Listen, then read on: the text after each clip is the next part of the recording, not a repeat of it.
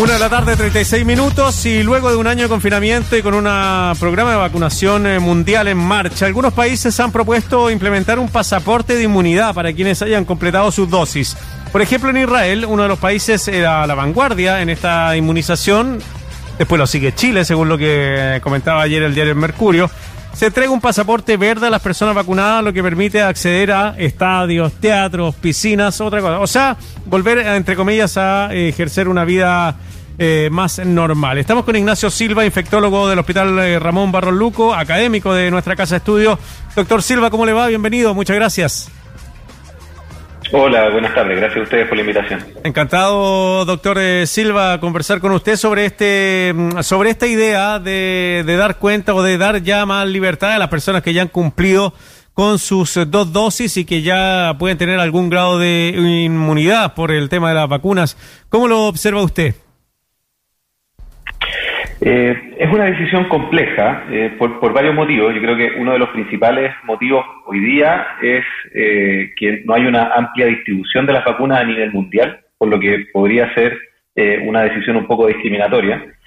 además que las vacunas que hoy día estamos utilizando contra el COVID, si bien han demostrado ser seguras y eficaces, todas cuentan con aprobaciones de, de emergencia, para la situación sanitaria actual. Pero todavía nos falta un tiempo de observación, de farmacovigilancia, para certificar que efectivamente las vacunas en el tiempo se mantengan siendo eficaces y seguras. Eh, sin embargo, existen eh, varias situaciones en las que eh, se ha exigido una vacunación para algunas actividades. Para trabajar en, centros de salud, por ejemplo, es obligatorio tener la vacuna contra la hepatitis o, la vacuna de la influenza. Para viajar a algunos países es obligación portar la vacuna contra la fiebre amarilla. Entonces, no, no, no, no es algo descabellado, pero por supuesto que necesitamos primero acceso universal a las vacunas y segundo, experiencia de tiempo va a saber que eh, estas vacunas van a seguir siendo, eh, como, lo son hasta ahora, eficaces y seguras a, largo plazo. Claro, y a las variantes. De hecho, hoy día la información que surgía a propósito de la vacuna Pfizer, tú que promueves estas entrevistas para pronto empezar a cortar tus resguardos y permitirte ir de viaje, conciertos y otras cosas más. Hoy día se decía de Pfizer, por ejemplo, que había que poner otra, una tercera dosis después de un año. ¿Y eso a qué se debe? A que el dueño lo decía. Ah, el dueño de BioNTech fue el que lo dijo. Doctor. Eso, eso es un súper buen punto. Eh, la verdad es que hace, hace mucho tiempo que se está discutiendo la posibilidad de que sea necesario eventualmente administrar una tercera dosis o incluso repetir periódicamente la vacunación contra el, eh, contra el COVID. Eh, o mezclar plataformas de vacuna o eventualmente desarrollar vacunas nuevas que cubran distintas variantes. Eh, en particular, lo de Pfizer viene directamente de un ejecutivo de la empresa, por lo tanto hay que, hay que mirarlo con, con, esos ojos también. Eh, no pasa más allá de una especulación. Eh, los comentarios fueron basados en lo que eventualmente podría durar la presencia de anticuerpos en la sangre y sabemos, y hemos aprendido hace muchos años cómo funcionan las vacunas, que la respuesta inmune no está determinada exclusivamente por la presencia de anticuerpos en la sangre. Eh, hay un montón de, otros factores de eh, respuesta inmune, como la, respuesta inmune celular, que son los linfocitos que producen esos anticuerpos, que si bien los títulos, la cantidad de anticuerpos pueden bajar en el tiempo, cuando yo me expongo a la enfermedad, mi, memoria inmunológica despierta y vuelve a, producir eh, anticuerpos. Eso todavía estamos sabiendo y aprendiendo qué es lo que va a pasar con el COVID en el tiempo. Una apuesta es que vamos a necesitar refuerzos de vacuna, pero, pero de ahí a convertirlo en una realidad y que con esa vacuna en particular se necesite a los seis o nueve meses que dijo mm. eh, esta persona que se necesita el refuerzo, creo que es una especulación y que no es bien visto que además venga de la misma eh, industria. Doctor, hablemos de Chile. Ya llevamos 6.569.794 personas con las dos dosis. Eh, lo acaba de informar el Ministerio de, de Salud.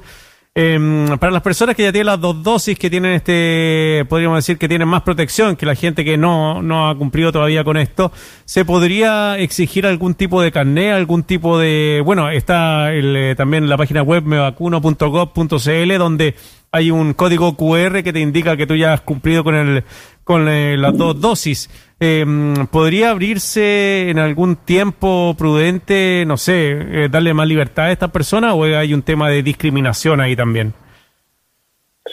Sí, yo creo, como, como comentaba antes, que mientras no tengamos distribución universal, y no solo en nuestro país, en nuestros países vecinos, que están muy atrasados en relación a nosotros la vacunación, es complejo eh, exigir algo así.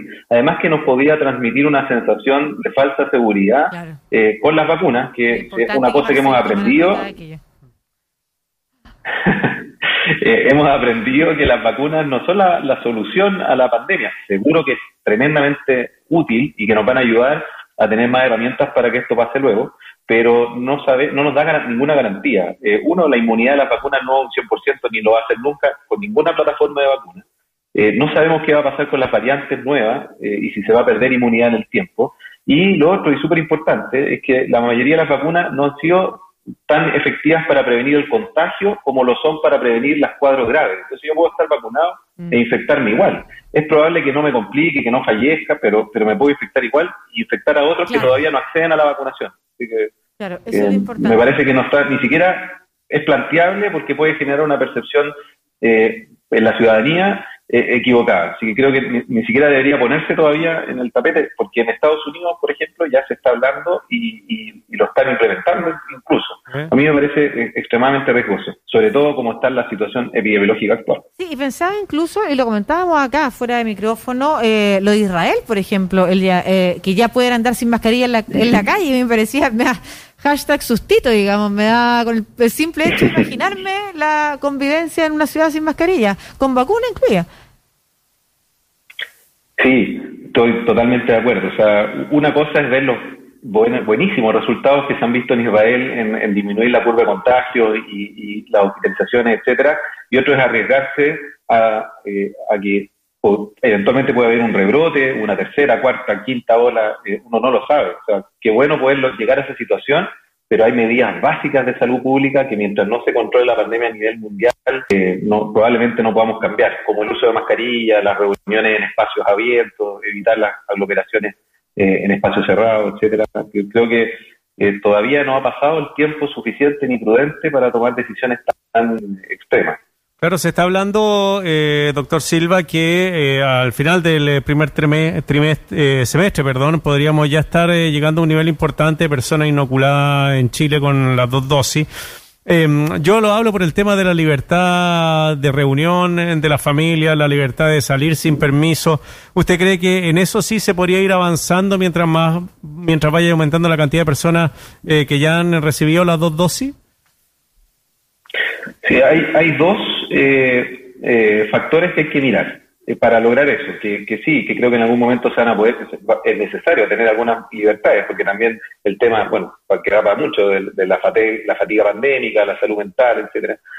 pero, pero uno es la circulación viral en el país o en la región en la que se vive, porque no es lo mismo estar el 100% de la, de la ciudadanía vacunada, pero con 7.000 casos diarios, eh, que, con, eh, pocos casos y controlados, como situaciones que pasan en, Australia o en Nueva Zelanda, donde llega un caso positivo, inmediatamente lo aíslan, buscan a sus contactos, obtienen una red de, trazabilidad importante. O sea, mientras no se logre todo eso, una población eh, vacunada de manera importante, significativo porcentaje, ojalá más de un 80%, una circulación, una circulación viral muy baja y un sistema de trazabilidad eh, eh, óptimo, es difícil eh, pensar en, bajar las medidas restrictivas.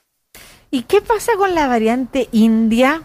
se habla de, ya, ya surgió la variante india porque hemos conocido estas últimas semanas las dramáticas imágenes, las hemos visto, ¿no es cierto?, de la cantidad de muertos en, en esa, en esa ciudad. ¿Qué es lo que pasa y cómo puede impactar también en el resto del mundo en el desarrollo de la pandemia? Hemos visto lo que pasa aquí a nivel latinoamericano con, la, con el surgimiento de la, variante brasileña, por ejemplo, también lo que pasó en Reino Unido, la sudafricana. ¿Qué pasa ahora con la India? Eh, todavía, bueno, es una variante que ya se había identificado hace algunos meses atrás se le ha denominado variante india porque es donde se han identificado los primeros casos y la mayoría de los casos, pero, pero una variante que circula en otros países también, no, necesariamente se generó en India.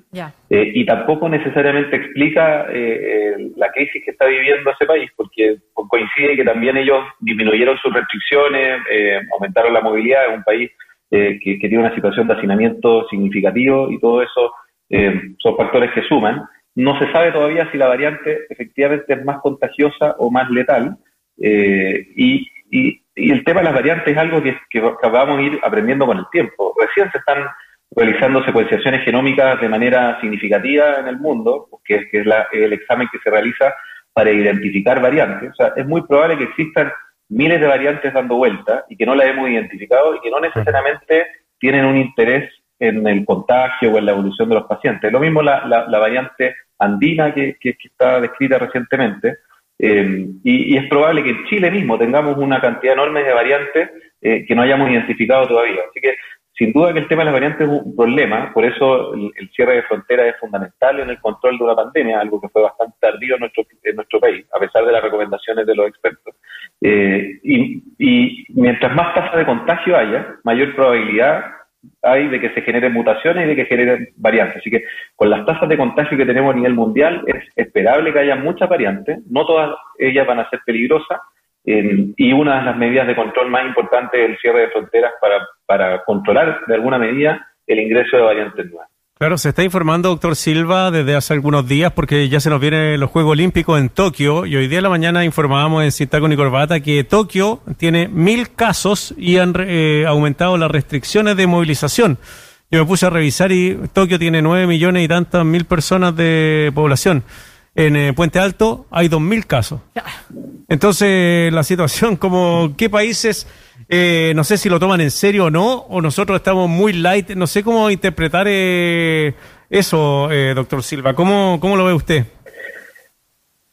Es complejo porque nadie, no hay una respuesta única. Creo que hemos visto hacia el lado algunos países que lo han hecho muy bien y, y, hemos visto países que tienen países pobres, países ricos, países liberales, países conservadores.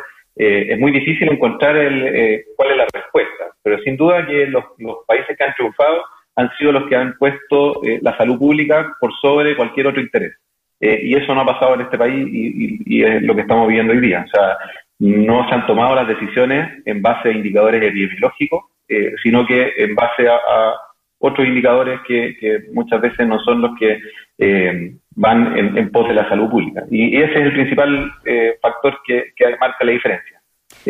trazabilidad, eh, diagnóstico masivo, eh, eh, restricciones de la movilidad, apoyos económicos, etcétera. Y la posibilidad de avanzar no solamente más rápidamente en la vacunación, sino que avanzar a otros grupos que no están considerados en la vacunación. ¿Cuál es, por ejemplo, hablando de adolescentes, niños, incluso para efectivamente lograr una inmunidad mayor en la población? Si contáramos con un número infinito de vacunas, eh, no hay ninguna duda. O sea, indiscutiblemente, mientras más personas vacunemos, todas las personas se pueden contagiar, incluidos niños y adolescentes. Todas son capaces de contagiar a otros, incluidos niños y adolescentes. Eh, entonces, si tuviéramos la mayor cantidad posible de vacunas y evidencia en esas poblaciones también, tendríamos que vacunarlo a todos. Claro, El problema es que como no contamos sobre la evidencia que hay hasta ahora. Ajá. Sí. Eh, se está generando. Eh, los niños siempre son un grupo que, se deja para el final de los estudios porque primero hay que probar en adultos que son personas que tienen mayor capacidad de defenderse ante cualquier evento adverso que, pudiese ocurrir. Y una vez que pasan los estudios en adultos empiezan con niños. Y ya hay de todas las vacunas que hoy día hay disponibles, hay estudios en curso con niños y ha ido bastante bien. El tema es que hay que priorizar a los que se pueden morir de COVID antes que a, las poblaciones de menor riesgo. Y por eso se ha ido privilegiando a los enfermos crónicos, adultos mayores y ahí con la edad bajando. Pero sin duda que apenas se pueda, contemos con las vacunas, la cantidad de vacunas necesarias y la evidencia posible, que hay que vacunar a, todo, el, a todo el país.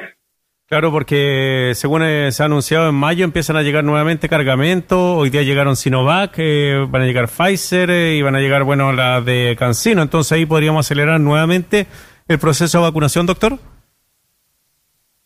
Sí, hasta ahora todas esas vacunas han demostrado ser seguras y eficaces y mientras estén disponibles hay que administrarla a la mayor cantidad posible de población privilegiar, como decía yo, a los enfermos crónicos, adultos mayores y las segundas dosis para que completen el, esquema completo y eso es súper importante. la inmunidad se logra con las dos dosis, en la mayoría de las vacunas que son de dos dosis, y después de una o dos semanas de administrar la segunda dosis. Entonces, hay que inmunizar con el esquema completo a todos y ir ampliando el, programa eh, lo más rápido posible. Mientras más rápido logremos eh, vacunar a la población, y más rápido logremos bajar la tasa de contagio, es menos probable que hayan variantes genéticas que, pongan en riesgo, por ejemplo, la efectividad de la vacuna. Muchas gracias, Ignacio Silva, infectólogo del Hospital Ramón Barros Luco y académico además de la Universidad de Santiago, por esta conversación. Que estés bien. Gracias a ustedes, que estén muy bien. Chao. Hasta luego, chao, chao.